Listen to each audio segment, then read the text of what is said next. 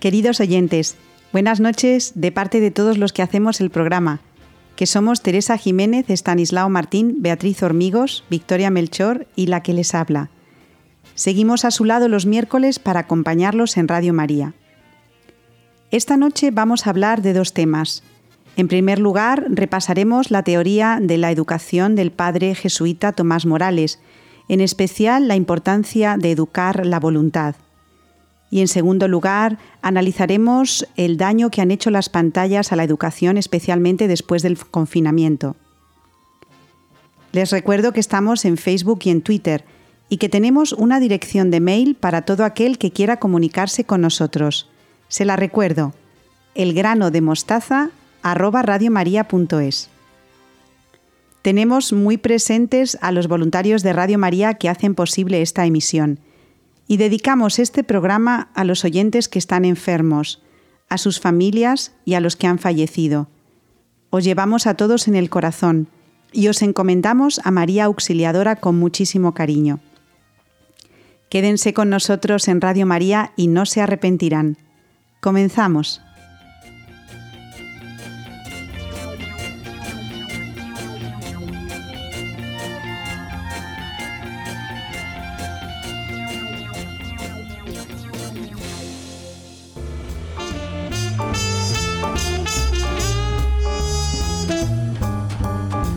Comenzamos el grano de mostaza de hoy con nuestras queridas colaboradoras Beatriz Hormigos y Victoria Melchor, a las que saludo con mucho cariño como siempre. Buenas noches Victoria, buenas noches Beatriz, ¿cómo estáis? Buenas noches Ana, buenas noches Beatriz, muy bien. Hola, buenas noches y buenas noches también a todos nuestros oyentes. Bueno, las dos sois maestras y ¿qué tal habéis empezado el curso? Porque esta pregunta os la tengo que hacer. ¿Cómo encontráis a los niños? ¿Ha cambiado algo en las escuelas? Pues yo por lo menos aquí, con la misma ilusión y el mismo ánimo que el primer día. Sí, la verdad es que muy bien, con muchas ganas. Los alumnos también tenían ganas de empezar, de ver a sus compañeros y de empezar por fin el colegio. Pues si os parece bien, este año vamos a tomar como referencia para desarrollar la sección a un padre jesuita, el español nacido en Venezuela, Tomás Morales, que en los años 60 dedicó todo su esfuerzo a la enseñanza y educación de los jóvenes. Como dato interesante, destacar que fue el fundador de la milicia de Santa María. ¿Y cómo? Ay, perdón, Victoria. no, no, no, sigue, sigue. Es una anécdota cortita. Cuando yo estudié en, Salamanca, estuve en una residencia de la milicia de Santa María y fue el padre Morales alguna vez a darnos un retiro y O sea que lo conociste en persona, Victoria. Sí, sí, sí. la verdad es que tengo un vago recuerdo porque tampoco fue algo muy personal, pero sí que pudimos saludarle un par de veces. Aunque para nuestros oyentes, para que lo sepan, tú eres más joven que de los años 60, o sea que los años 60 empezó, por favor, sí. pero, pero Victoria nació, nació después de la década de los 60. ¿eh? Esta información también que lo sepan nuestros, nuestros oyentes. bueno, ¿y, ¿y cómo puede ser pertinente el padre Morales hoy en día? Porque habla Beatriz de que empezó su labor con los jóvenes en los años 60. Quizá nuestros oyentes piensen, bueno, esto es un poco anticuado. ¿Por qué el padre Morales ahora? Pues mira, según Pío XI dijo, el objetivo de la educación cristiana es formar al hombre que piensa, juzga y actúa según la razón iluminada por la luz sobrenatural de Cristo. Así es como forja el verdadero carácter el hombre, ¿no? Pero esta afirmación, que no podría haberse hecho hace 300 años, en la actualidad o dentro de 50. La verdad, Ana, es atemporal y, ya está. O sea que entonces no es tanto importante el saber o buscar la información en la Wikipedia, porque de esto podemos hablar un rato. Hacer un trabajo de investigación le decimos a los alumnos y lo que se dedican es a copiar y pegar, ¿no? Sino, como dice Pío XI o, o el padre Morales, enseñar a pensar, a juzgar y a actuar. Esto sí que es novedoso. Sí, sí, un hombre de carácter solamente puede forjarse con una voluntad formada, orientada hacia el esfuerzo. Por lo tanto, aquí vemos que es, la que es de importancia vital educar la voluntad. Sí, muy necesario. O sea que em, yo creo que la siguiente pregunta puede ser, entonces, ¿qué es la voluntad y cómo se educa la voluntad? Porque si es importante educar la voluntad, pues vamos a ver qué es, ¿no? Claro, no podemos hacer lo que nos apetece cuando nos apetece, sino que hay que hacer lo que debemos, aunque vaya en contra de nuestros deseos. Ahí es donde está la clave, porque nosotros tenemos que hacer lo que es correcto, no lo que nos apetece, ¿vale? Debemos enseñar a los jóvenes que lo importante, qué es lo importante y y qué es lo que en realidad importa y por lo que debemos luchar. Y está esto en lo espiritual, no en lo material. Cosa que en la actualidad parece que lo que importa es precisamente todo lo contrario. Ahora lo que se nos vende pues es vivir de cara a la galería, importando solo lo que aparentas, no lo que eres en realidad. Siempre se ha dicho que la belleza está en el interior, pero en los tiempos que corren es muy difícil llevar a cabo ¿no? todo esto a la práctica que es lo que ocurre, por ejemplo, en las redes sociales, como hemos dicho en muchas otras ocasiones. En una foto, pues es muy difícil que alguien pueda ver el interior de la persona. Victoria, entonces eh, nos habla de que el padre Morales nos dice eh, que la razón tiene que ser iluminada por la luz sobrenatural de Cristo. ¿Es que en esta eh, misión no podemos estar solos? O sea, por la sola razón no podemos educar la voluntad. Mm, no solamente con la razón, Ana, porque si es verdad, es cierto que la podemos educar con la razón, porque la voluntad eh, hay que educarla y tú puedes razonar el por qué eh, estás educando esa voluntad de una manera determinada, yo creo que siempre hay que dar razones. O sea, no es que apartemos la razón, pero sí que, eh, como dices y como dice el Padre Morales, ha de estar iluminada por Cristo, por esa luz sobrenatural, porque si no llega un momento en que la razón de por sí, o sea, haz las cosas porque sí, pues no tiene, no tiene sentido. Entonces, siempre tiene que estar iluminada por la, por la fe, por la luz de Cristo. Como decía Beatriz entonces, eh, lo importante hemos dicho que lo sobrenatural tiene un papel fundamental en nuestras vidas. Eh, entonces Dios debe formar parte de nuestras vidas, ¿no, Beatriz? Claro, por mucho que nos esforcemos, Dios siempre tiene que caminar a nuestro lado. Dios debe formar parte de nuestras vidas y de nuestro día a día. Debe estar presente en todo lo que hacemos, puesto que deberíamos basar todos nuestros actos y nuestros pensamientos en honrar a Dios y si lo hacemos así, estaremos honrando al prójimo. Si de esta forma la voluntad mm, tenemos que dirigirla hacia, hacia el Señor, ¿no? Pues entonces así todo será mucho más equilibrado. Bueno, según me estáis contando, para poder hacer esto casi casi se necesita un educador superdotado, ¿no? Pues, pues, en ocasiones sí. sí. A mí me gustaría dar unas pinceladas de cómo ve el padre Tomás que debería ser educador. ¿Os parece? Sí, sí, perfecto, vamos allá. Porque tiene unas reflexiones muy bonitas al respecto. Dice que un buen maestro tiene que tener una doble misión. La primera de ellas, desvelar en el educando la dignidad de su propia persona. Y la segunda misión, convertirse en un ser en desarrollo, que debe formarse para no dejarse llevar por las modas, los sentimientos, los enfados, etc. Por lo tanto, afirma que el verdadero educador es el que se educa a sí mismo. Debemos estar siempre trabajando para encontrar la verdad en todo lo que enseñamos. Tenemos que estar en continuo reciclaje. Bien se ha podido ver durante el confinamiento, ¿no? Que más de uno nos hemos tenido que poner las pilas, pero bien en esto de las nuevas tecnologías. El maestro es el facilitador, el acompañante y la guía de su educando. Esto quiere decir que debe acompañar en todo momento a la persona a la que, a la que educa y le debe servir como modelo para conseguir una buena educación. En esto se basa, por ejemplo, cuando estudiaba yo la carrera, ¿no? la teoría del andamiaje de Brunner, que es muy interesante, en el que el, educador es un mero ayudante que le va poniendo andamios ¿no? o ayudas cuando el alumno las necesita y así facilitar su aprendizaje. Y va quitando estos andamios cuando ya no los necesita, porque es el alumno el que se educa a sí mismo.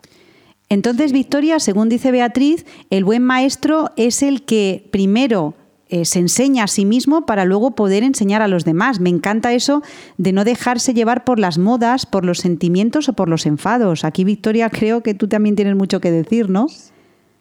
Sí, la verdad es que el que enseña es siempre el adulto, el educador siempre va a ser el, el adulto y bueno, tenemos que controlar un poco nuestro carácter porque hay veces que, claro, el cansancio se puede apoderar de uno, pero siempre hay que, hay que controlar y, como decís, no dejarse, no dejarse llevar, eso principalmente.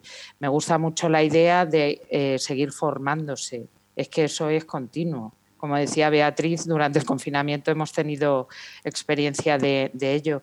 Pero hay algo que también me gusta mucho, es muy interesante y yo recomiendo a los oyentes que, lean esta teoría del, andamiaje de, Brunner, porque a mí también, a mí también me, gusta, me gusta mucho. Y aparte de ser un mero ayudante, el educador, a mí me encanta lo de modelo.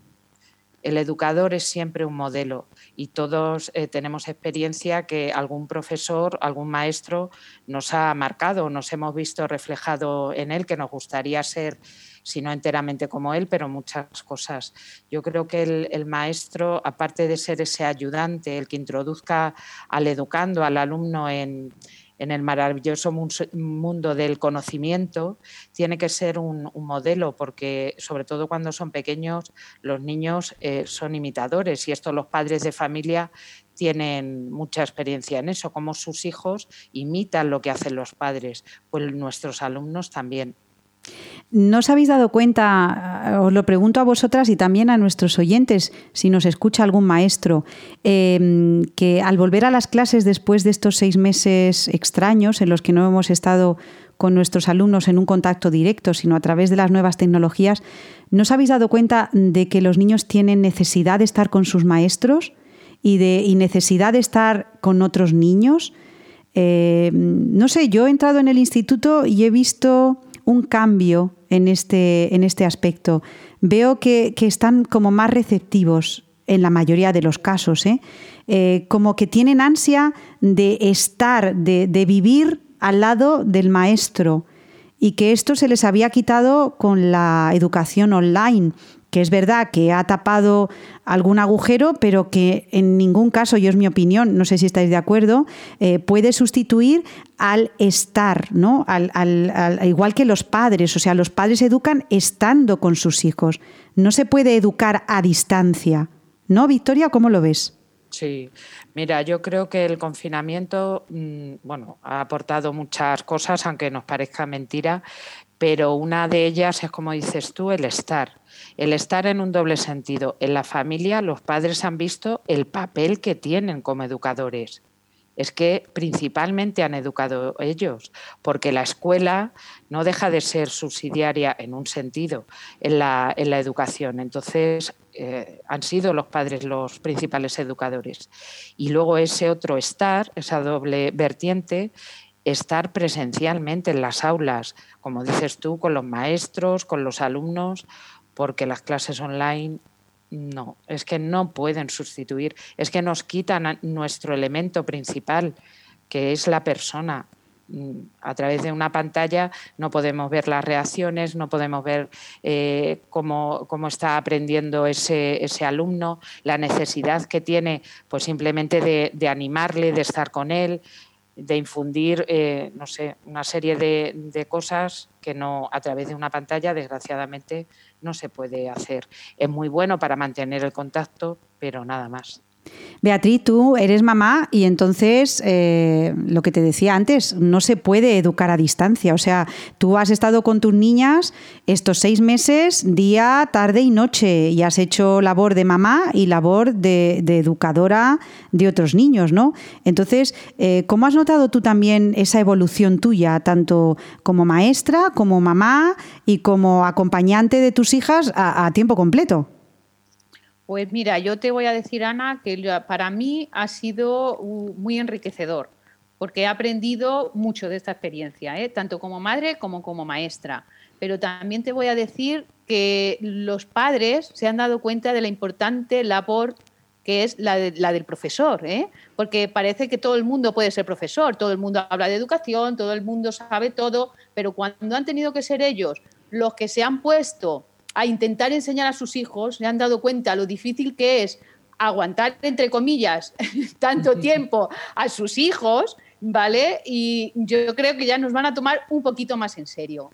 Sí, yo creo, ¿eh? Sí, sí, yo es que lo he notado. O sea, yo he notado que los niños vienen con, muchas ganas, como con, como con ganas de, aprender y de, y de, esa experiencia de ir al colegio, de sacar el cuaderno, de tomar los apuntes, de estar con el profesor, con los compañeros, que se daba por hecho, que muchas veces la vida, como el hecho de respirar, como el hecho de caminar, como el hecho de poder comer, se nos da, parece que, viene como de serie, pues ahora lo hemos eh, valorado más porque nos ha faltado. Y entonces creo que eh, esto nos tiene que servir también para aprender y para decir gracias a Dios que podemos volver a los colegios con las situaciones tan terribles que se están dando en los colegios también, o sea que no es todo maravilloso, pero que esto también nos sirva para educar, o sea, para estar, que yo creo que es el verbo importante, ¿no? El Señor está, el educador está, el Padre está, y entonces el niño no se encuentra solo. Lo que decía antes también Beatriz con los andamios, ¿no? Soy yo el que te pone las ayudas y te las pongo según las vas necesitando. Y a medida que ya no las necesitas, te las voy quitando. Incluso el niño también, cuando ya va madurando, se va dando cuenta de que no necesita tanto las ayudas de, cuando era más pequeñito, ¿no? Creo que esto nos tiene que servir para madurar, Victoria, Beatriz. Eh, decía Beatriz, y este, yo creo que este padre Morales nos va a dar para mucho, para mucho trabajo, que creo que va a servir en esta nueva temporada de Radio María para nosotros de luz que dice que lo importante de la educación es descubrirse uno mismo, no es aprender matemáticas, no es saber idiomas, no es manejar una tablet, sino llegar a la verdad de uno mismo. Qué, maravilloso, ¿no? Sí, mira, Ana, en palabras del, padre Tomás, que son preciosas, educar es convertir al discípulo en alguien para que no sea un cualquiera, es hacer que cada uno sea él al máximo. Por lo tanto, la educación es una acción sublime donde se construye un yo con nombre propio, mi persona. Es mm. preciosísimo pues y verdadero. Pues sí, pues sí. Victoria, ser yo al máximo, madre mía. Sí. Es que el padre Morales también era muy, bueno, ya lo, ya lo veremos a lo largo de este año, era muy exigente también, pero exigía porque quería sacar eh, lo mejor cuando dice cada uno sea él al máximo. O sea, es que hay que explotar, entre comillas, todo lo que tenemos, todos los talentos que Dios nos ha dado y de los que se nos va a pedir cuenta. Pero no solamente eso, sino que tenemos que hacer que otros descubran esos talentos que tienen. Yo por eso, claro, bueno, es, la vocación que tenemos a, la enseñanza, pero como decías tú, Ana, y, Beatriz eh, también, no es simplemente em, enseñar cosas académicas, asignaturas, no. Es ir eh, haciendo eh, que los demás descubran, que el niño descubra qué es lo que tiene dentro. Y la verdad es que es muy bonito cómo, cómo vas viendo, eh, sobre todo si los eh, tienes a los alumnos durante varios eh, cursos distintos, cómo van madurando y cómo van ellos descubriendo también de lo que son, de lo que son capaces. Y el maestro está ahí para simplemente mostrar. Sí, y yo, por ejemplo, cuando empecé, yo, yo hablo de mi experiencia personal, yo he ido madurando también como profesional y para mí al principio era súper, súper, súper importante dar la materia y no me salía de ahí porque parecía que si no estabas toda la hora dando la materia, estabas perdiendo el tiempo y con el, con el tiempo te das cuenta que no es así, que muchas veces es necesario educar otros aspectos más que los académicos. Yo por lo menos esa ha sido mi experiencia. Pues sí, y yo creo que los oyentes también nos pueden contar algunas de sus vivencias o experiencias en este confinamiento, la vuelta al cole, cómo está siendo también en las familias y sobre todo que los maestros estamos eh, contentos de volver a estar con los niños y de que hemos tomado conciencia del don que es estar, estar con ellos en las clases, mirarles los ojos, porque ahora solamente les podemos ver la mitad de la cara para arriba, pero bueno, expresar con los ojos. hablábamos Victoria y yo que somos de idiomas, pero ¿cómo le vamos a explicar a los niños cómo pronunciar si no podemos eh, abrir la boca? Eh, yo creo que también se va a enseñar a comunicar con los ojos, a mirarnos a los ojos, que muchas veces estamos con las pantallas eh, y las tendinitis de cuello. Qué bonito volvernos a mirar a los ojos y comunicar a través de los ojos también. La mirada, eh, lo que decía el padre Morales, hay que trabajar la voluntad, hay que ser la mejor versión de uno mismo, no es, tanto importante, no es tan importante tener como ser. Yo creo que esto nos va a dar para mucho.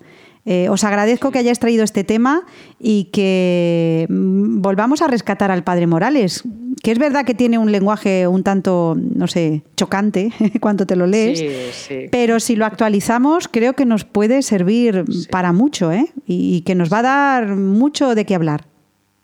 Fue la verdad es que un hombre muy comprometido, sobre todo con la, con la juventud, y trabajó muchísimo por los, por los jóvenes.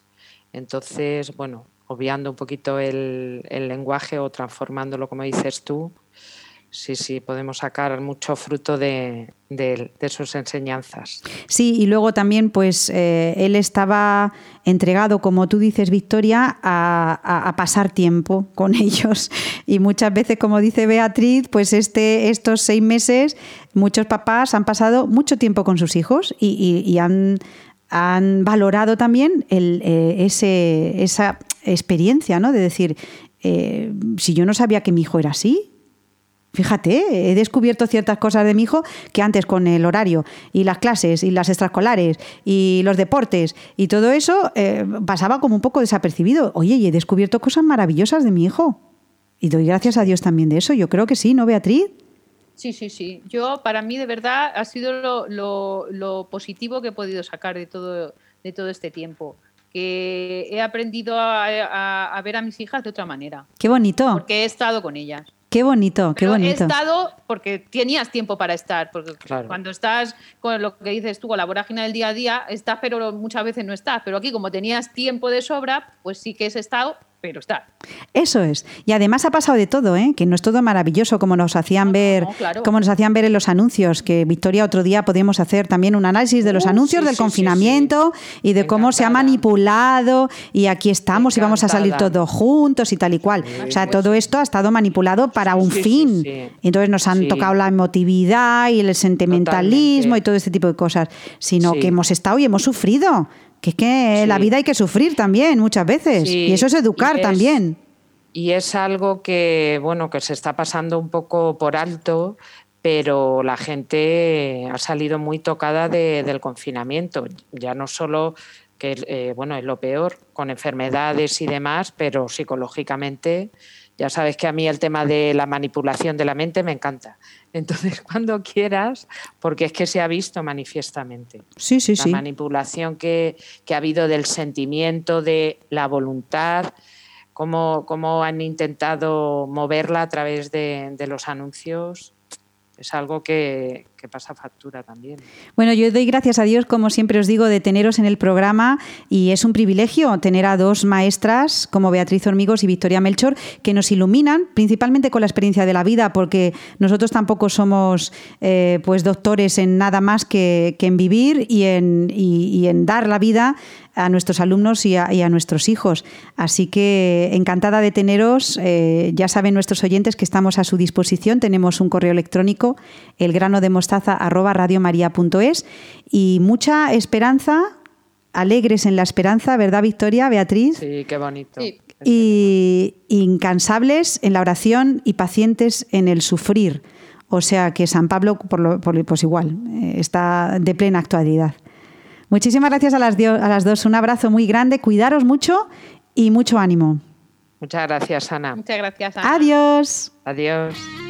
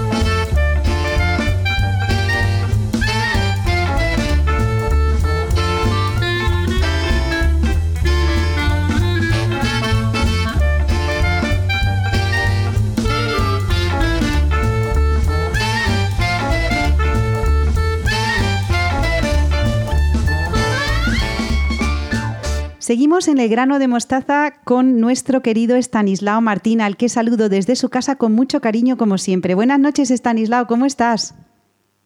Estupendamente, Ana. Muy bien. Encantado de volver a encontrarnos entre nosotros y también con los oyentes a los que volvemos a saludar agradeciendo su seguimiento y agradeciendo la atención que nos dispensan. Sí, Estanislao, fíjate, eh, ¿quién nos lo iba a decir? Ha transcurrido ya el primer mes de este curso tan atípico, estamos metidos de lleno en él, pero de una manera un poco rara, desacostumbrada, sin acabar de aterrizar. La situación en los colegios, en los institutos, es muy extraña y tanto los niños como los padres y los profesores pues no, no acabamos de cogerle el pulso. En una situación como esta, toda ayuda es poca, Stanislao. ¿Qué nos puedes decir tú? Ilumínanos, por favor. Pues lo primero que se me ocurre es decir que para un hijo de Dios la incertidumbre es un termómetro para medir la fe. Los motivos para la inquietud son evidentes y tendremos que poner de nuestra parte todo lo que podamos y de hecho lo estamos haciendo, ¿no? Ahora nos toca darle al magín para encontrar las soluciones mejores, hay que ser creativos, pero sobre todo, Ana, por encima de esto hay que avivar la fe. Hay unas palabras del Apocalipsis que en mi opinión son esencial- esencialmente necesarias en nuestros días. Son estas. Aquí se requiere inteligencia y sabiduría. Están en el capítulo 17, en el versículo 9. Aquí se, regi- se requiere inteligencia y sabiduría, añadiría yo, para no cometer los errores que vemos que estamos cometiendo con motivo de esta pandemia. Hombre, Stanislao, pues yo no dudo, pero quizás haya más de un oyente que si estuviera ahora presente te diría, oye, Stanislao, muy bien, pero dime tú de dónde sacamos esa inteligencia y esa sabiduría. Porque creo que en la tienda no se venden. así es, así es. Pues hombre, para esa pregunta la respuesta está en la fe. La fuente de la sabiduría es la fe. Por eso digo que hay que avivar la fe, que estos son momentos precisamente para avivar la fe. El que cree pero no sabe muy bien cómo acertar en lo que tiene que hacer, que le pida esa sabiduría a Dios. Dice el apóstol Santiago en su carta, Si alguno de vosotros carece de sabiduría, pídasela a Dios, que da a todos generosamente y sin reproche alguno, y Él se la concederá. Pero que pida con fe, sin titubear nada, pues el que titubea se parece a una ola del mar agitada y sacudida por el viento. No se crea un individuo así que va a recibir algo del Señor. Es un hombre inconstante, indeciso en todos sus caminos. Bien, esto es lo que nos dice la palabra de Dios. A mí me parece que aquí tenemos una solución importante. Vale, Stanislao, el que cree que pida, pero ¿qué ocurre con el que no cree? Porque nos escuchan todo tipo de personas, Stanislao. Pues hay que distinguir entre el que no cree sin culpa suya y el ateo que voluntariamente se niega y se resiste a creer. Al primero hay que decirle que busque y que llame, porque el que busca halla y al que llama se le abre dice el Evangelio de San Lucas, ¿no? Dice Jesús, recogido en el Evangelio de San Lucas. Caso distinto es el del ateo impío, obcecado en su rechazo a Dios. De, de él dice la Escritura que es un necio. Dice el necio para sí, no hay Dios. Estas son palabras del Salmo 14. Alguien así ya puede tener todos los títulos que tenga, ya puede tener el reconocimiento del mundo entero, ya puede presumir de, de conocimientos, que sin la sabiduría de Dios es un necio. Sin la sabiduría de Dios, Ana, queridos oyentes, todos somos unos necios. Y de los hombres necios no se pueden esperar soluciones inteligentes. Se pueden ir parcheando los problemas. Se puede acertar en tal o cual cosita parcial, en tal aspecto concreto, pero eso no es lo que necesitamos ahora. Lo que necesitamos ahora es la sabiduría de Dios para un problema que nos desborda. Pero Estanislao, honestamente, ¿tú crees que a base de fe se pueden resolver los problemas? Yo, yo lo creo así, Estanislao, pero también me pongo en la piel de aquellas personas que esto, esto les suena a músicas celestiales, ¿no? Sí, claro. Pues, o sea, me preguntas si creo que a base de fe se pueden resolver los problemas y la respuesta es sí, sin ninguna duda. Aunque esto hay que explicarlo un poquito, claro. A base de fe solo teórica, no a base, a base de fe hecha vida, entonces sí. A ver, hay una fe de los demonios y hay una fe de los santos. Con la fe de los demonios no vamos a ningún sitio, con eso no se resuelve nada, porque también los demonios creen. Esto también lo dice la Escritura, ¿no? Yo no hablo de esa fe, sino de la fe de los santos. ¿Cuál es la fe de los santos? La que empapa el corazón y la vida. La fe no es magia, ni es una credulidad ingenua. La fe teórica o sentimental bueno, pues quizá pueda ayudar para callar la conciencia, pero de verdad no sirve para nada. Esa es una fe mortecina si es que no está muerta del todo. En cambio, a la fe de los santos no hay problema que se le resista.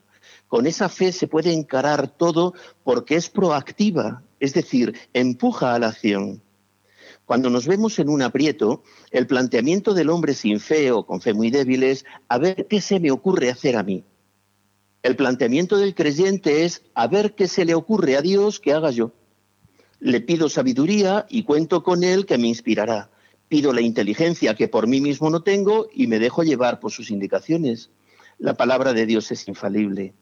Si alguno de vosotros carece de sabiduría, pídasela a Dios, que da a todos generosamente y sin reproche alguno, y Él se la concederá. Bueno, Stanislao, pues venga, seguimos tu consejo. Señor, carecemos de sabiduría y te la pedimos.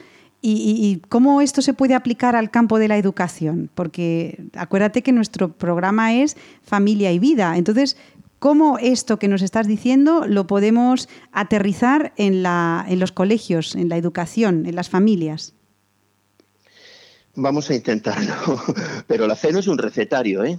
Yo no puedo dar recetas, no las tengo y creo sinceramente que nadie las tiene. La fe verdadera, esa fe de los santos, no se despacha con recetas. No nos da soluciones inmediatas, sino criterios, certidumbres, nos da seguridad en los principios, que es justamente lo que necesitamos, no para ir parcheando, como decía. No nos da soluciones prácticas que tenemos que encontrar nosotros, sino campo de visión, visión a largo plazo, diría. Me dices que aterriza en el campo de la educación. En mi opinión, hay un principio que hemos dejado muy abandonado en los últimos años, y es que para educar es necesaria la relación personal, la relación entre los padres y los hijos, entre los maestros y sus alumnos, la relación entre padres y profesores. Necesitamos recuperar este principio y si no lo hemos perdido del todo debemos reforzarlo.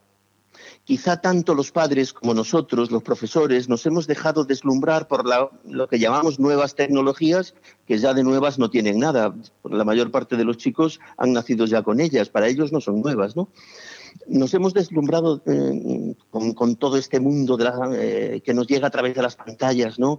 Y les hemos cedido a las pantallas mucho terreno pensando que hacíamos bien, pensando que seguimos haciendo bien a ver, la, educación necesita de medios, de buena dotación de medios, pero los medios no educan. Educamos o dejamos de hacerlo las personas. Y los ordenadores no son personas. Para la persona del, educador no hay sustitutos. Ningún padre puede ser sustituido por un videojuego, ningún ordenador puede ocupar el lugar de un maestro. Las máquinas no educan, solo educamos las personas. La interacción con el mundo virtual no educa, porque solo educa la realidad y la relación personal. Mm, digo más, no solo no educa, sino que puede dañar. La realidad virtual no es la realidad, por eso es virtual, claro. La realidad virtual nos presenta simulaciones, pero ese no es el mundo en el que vivimos. Las máquinas son muy útiles en muchos campos, pero no forman personas, no conocen, no aman, no se pueden adaptar a las necesidades particulares de cada uno. A una máquina no se le puede pedir tener afecto por, varios motivos, vaya. Uno es porque estamos cambiando continuamente. A una máquina le sustituye otra máquina. El otro porque con ellas no cabe la relación personal. Entonces, Stanislao, a, ver si me he enterado bien, ¿estás en contra de las pantallas? Porque has llegado incluso a decir que pueden dañar y durante el confinamiento se ha dicho que la, ¿no? que la educación online casi casi iba a ser la panacea y que los profesores estábamos de sobra. Mm, se llegó a decir, ¿no? Y, estás diciendo, y estoy de acuerdo, Stanislao, de que educan las personas, no las máquinas. Estoy completamente de acuerdo contigo. Pues a ver, yo no tengo nada contra las máquinas, ¿eh? contra los medios, pero sí que tengo que decir que son mucho menos educativas de lo que muchos padres y maestros damos por supuesto. Son muchos los educadores que están demasiado seducidos por el valor de las tecnologías en la educación. Yo no soy un hombre tecnófobo en absoluto, vamos. Las actuales tecnologías tienen ventajas innegables, pero también tienen peligros evidentes y esos parece que no acabamos de verlos o que nos resistimos a verlos. Aquí, en este programa, hemos advertido ampliamente sobre peligros de tipo moral, como la pornografía, cada día más extendida, pero no me refiero ahora a esos peligros que ya sería motivo suficiente, por otra parte, ¿no? Para extremar el cuidado. Eh, no, no, es a eso. Ahora me refiero a lo inadecuado que resulta para el cerebro de un niño el uso habitual, indiscriminado que hacemos de estas tecnologías. En ese sentido digo que, que daña. ¿Y a qué te refieres en concreto, Stanislao? ¿A qué, ¿A qué peligros te refieres? Pues mira, hay varios, hay varias cuestiones. Una es que no respetan la naturaleza del niño. Con mucha frecuencia decimos que los niños son esponjas. Si lo que queremos decir es que están sedientos de aprendizaje y que se quedan con todo, se puede aceptar esta comparación de un niño con una esponja. Pero hay un riesgo muy grande cuando planteamos la educación como si el niño fuera una esponja eh, en el sentido de un papel secante, ¿no? Como si fuera un ser pasivo, cuando es justamente al revés. Todo niño es un descubridor, un pequeño filósofo, en todos hay un potencial artesano, un artista, un científico. Y lo mismo podemos decir, estamos hablando de niños, estoy diciendo niño, ¿no? Pero lo mismo podemos decir de adolescentes y jóvenes. La pantalla es muy atractiva, pero su atracción es la del vértigo, es una atracción frenética. Y el vértigo no es precisamente lo que el niño necesita para aprender. Lo que necesita para aprender es, el asombro, que es otra cosa, el maravillarse ante la realidad, el mundo es lo suficientemente interesante, incluso misterioso, como para provocar el asombro de la mente humana a cualquier edad. Pero eso lleva su tiempo. Se necesita observar mucho, discurrir, ensayar, hacerse preguntas, buscar respuestas. Los niños pequeños están preguntando constantemente. Les llama mucho la atención que las cosas sean como son. Eh, digo más, les llama mucho la atención, les sorprende mucho que las cosas sean, que existan. Las tecnologías al uso no respetan los ritmos ni los tiempos, no se adaptan al niño, lo adaptan a su, programación, se saltan los tiempos, no dan reposo, no dejan que el niño madure. Hemos acortado la infancia sin ninguna necesidad. No estamos dejando a los niños ser niños. Eh, están sobrecargados, no pueden profundizar en nada porque viven a toda prisa como hacemos nosotros, vaya. No tienen tiempo de ser niños. Les forzamos su maduración, les hacemos que maduren antes de tiempo, tienen sus agendas atiborradas. Mm, yo me preguntaría si es necesario que un niño tenga una agenda. Dice, sí, en el mundo que vivimos sí, ya, pero es que el, mundo en el que vivimos mm, nos está convirtiendo en, unos seres un poquito extraños. Lo estamos haciendo a imagen y semejanza de los adultos, estamos violentando sus ritmos de aprendizaje, su naturaleza. Los niños, como los adultos, estamos hechos a imagen y semejanza de Dios. A ver, que esto es interesante. Eh, cuando el Hijo de Dios se hizo hombre, nos enseñó a ser hombres pues bien, fijémonos también en este aspecto de la maduración humana, del ritmo que llevó en su vida terrena, que es bien interesante. A Jesús le urgía, le quemaba la redención del mundo. Esto lo sabemos por sus palabras, ¿no? He venido a prender fuego a la tierra y cuánto deseo que esté ardiendo. En otra ocasión dice, ardientemente he deseado comer esta Pascua con vosotros antes de padecer. Es decir, le urgía su misión y en cambio marcó un ritmo que a nosotros nos puede parecer desesperantemente lento. Treinta años en casa metido en el taller de José sin un solo gesto. Le pide su madre que haga algo en la boda de Caná y, dice que aún no ha llegado su hora. Por fin se decide a empezar su obra y lo primero que hace es pararse 40 días de retiro en el desierto. Alguien se le podría ocurrir decir, pero Señor, ¿vas a empezar de una vez? a ver, pido perdón porque pueden parecer palabras un poco extrañas, pero este es el ritmo que él imprime y, lo que tenía entre sus manos era la redención del mundo. Pues bien, este es el patrón de madurez de un hombre que era Dios. Y nosotros no aprendemos, Ana. Tenemos sobrecargados a nuestros niños de una manera insoportable, con unos horarios violentos, unas agendas, decía hace un momento, atiborradas como las nuestras, donde no queda tiempo para lo verdaderamente importante. ¿Qué es lo verdaderamente importante para un niño? Pues aprender guiado por un adulto, si puede ser, jugar en compañía de otros niños y descubrir por sí mismos cómo es el mundo.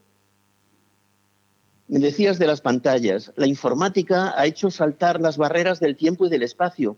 Y esto, que es una ventaja para muchas cosas, no lo es para educar. Porque para educar se necesita tiempo, se necesita tiempo para madurar, para aprender con sosiego, para centrar la atención. Sin el tiempo necesario no hay maduración. Y la maduración humana es lenta, mucho más lenta de lo que acostumbramos a hacer, que es quemar etapas. A ver, rectifico, la maduración humana no es lenta ni no lenta, es como tiene que ser. La llamamos lenta porque nos parece que para este ritmo frenético va muy despacio. Eh, tendría que ser al revés, tendríamos que parar nosotros, sosegar nosotros nuestros ritmos y adecuarnos a la naturaleza humana, que es el patrón que tenemos. Y, claro, mm, eh, sin tiempo necesario para madurar, pues, pues las cosas no salen. Y tenemos gente inmadura por todas partes. Y hemos adelantado la infancia y hemos alargado la adolescencia, que se etapa de inmadurez, pues casi, casi, casi hasta los 40 años. Vaya usted a saber hasta cuándo, ¿no? Y, para, para, educar, digo, tiempo, pero no solamente tiempo, es que hace falta esmero. Hace falta una relación afectiva que sea exigente, lo hemos dicho muchas veces en nuestro programa, moderadamente exigente, constructiva, hace falta un cuidado exquisito, vaya. Bueno, no sé, Ana, me ha alargado mucho. Como ves, hay mucha materia, mucha tela que cortar yo creo que deberíamos seguir en otro programa hablando de estas cosas o, como a ti te parezca, vamos. Estanislao, es que cada una de las cosas que has dicho no puedo estar más de acuerdo con ellas. Es que, es que claro, has hecho una radiografía eh, de estos seis meses que hemos pasado. Hay un hambre, Estanislao, te lo digo porque yo sigo eh, en los colegios, eh, en activo, y claro, tú ya tienes la distancia del profe jubilado que es tan bonita, ¿no?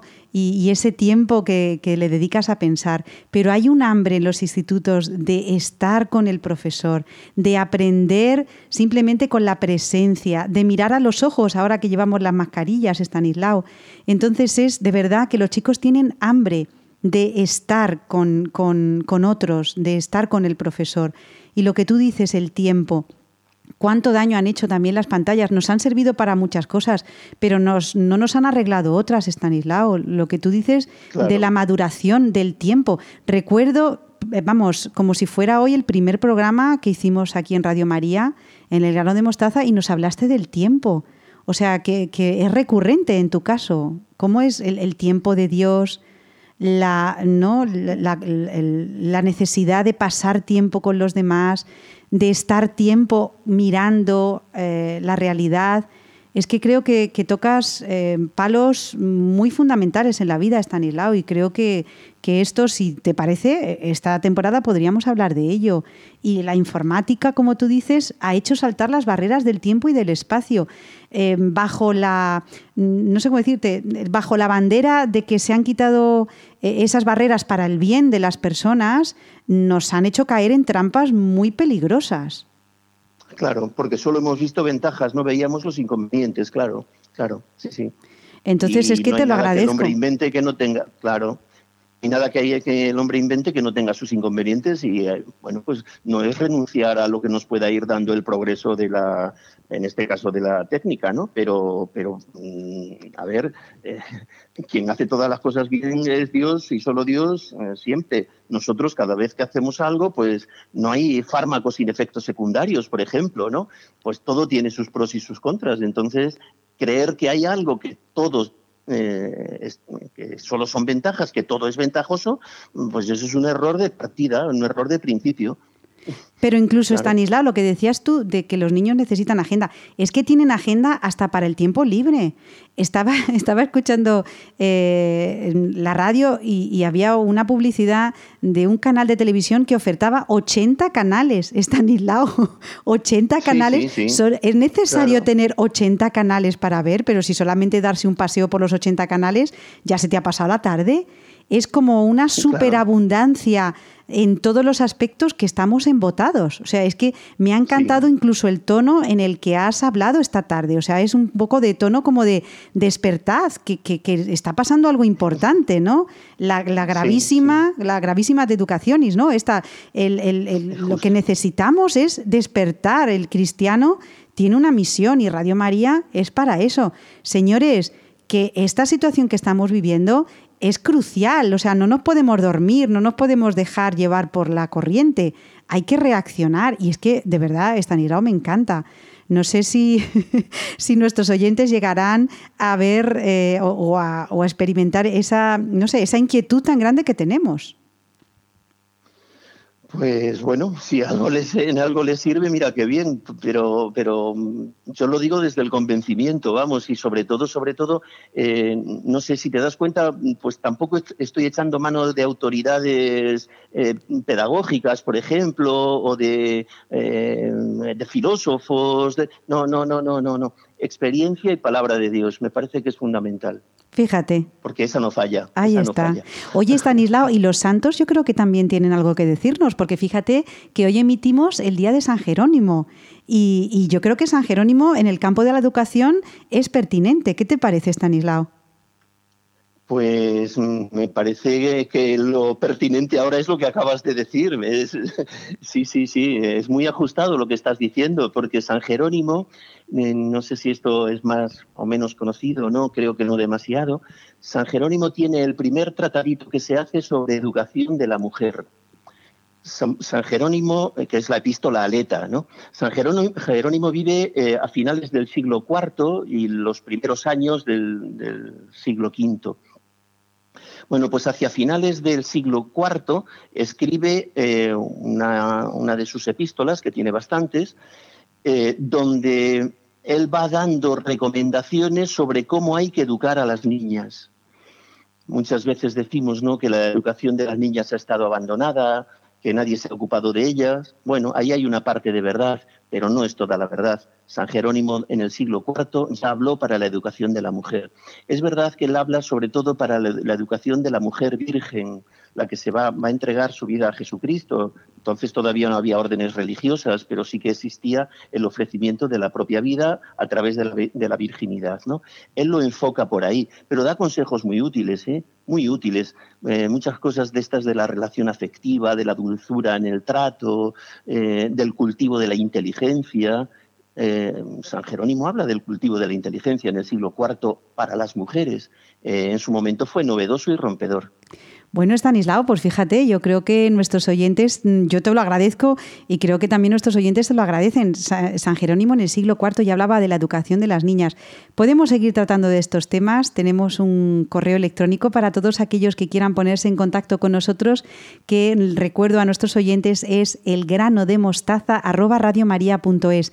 Y solamente me queda, Estanislao, agradecerte como siempre, pues tus sabias palabras, el tiempo que nos dedicas. Ya sé que pues el tiempo como siempre es eh, limitado, pero bueno, yo te lo agradezco de corazón. Y nada, adelante, ¿no, Estanislao? Como siempre, esperanza eh, a trabajar, a no dejarnos llevar por este ambiente que nos envuelve y, a decir cosas que a veces eh, pues no caen muy bien, Estanislao. En ciertos ambientes, mm. pues no somos muy famosos ni tenemos muy buena prensa, pero bueno, a nosotros nos da igual. bueno, tampoco, tampoco lo buscamos, ¿no? Ahí está. Bueno. Servimos en lo que nos parece que hacemos bien y ya está, muy bien. Bueno, Estanislao pues Martín, muchísimas gracias. Un abrazo. Adiós. Un abrazo, Ana. adiós. adiós. adiós. adiós.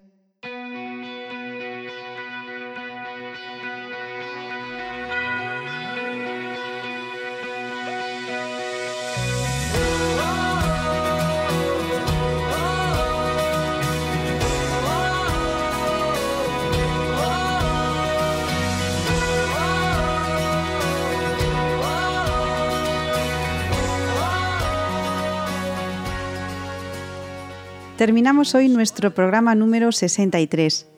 Ha sido un gozo contar con la presencia de Beatriz Hormigos, Victoria Melchor y Estanislao Martín, que nos han hablado principalmente de la teoría de la educación del padre Tomás Morales y de la importancia de trabajar la voluntad y también el daño que han hecho las pantallas a los chicos, especialmente después del confinamiento.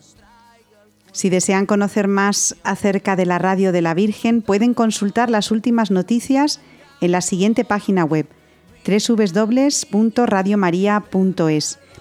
Además, si alguno de ustedes quisiera recuperar algún programa, solo tienen que visitar la página www.radiomariapodcast.es.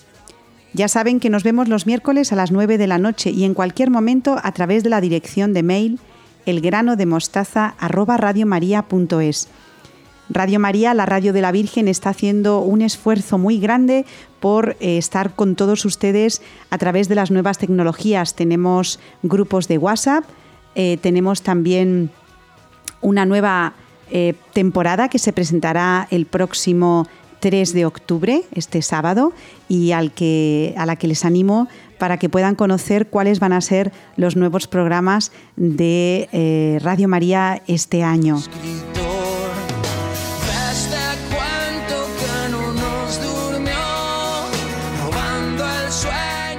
Solamente me queda darles muchas gracias por habernos elegido y esperamos volver a contar con todos ustedes el próximo mes de octubre. Hasta entonces seguimos conectados en Radio María. Les dejo con los servicios informativos. Cuídense mucho y adiós.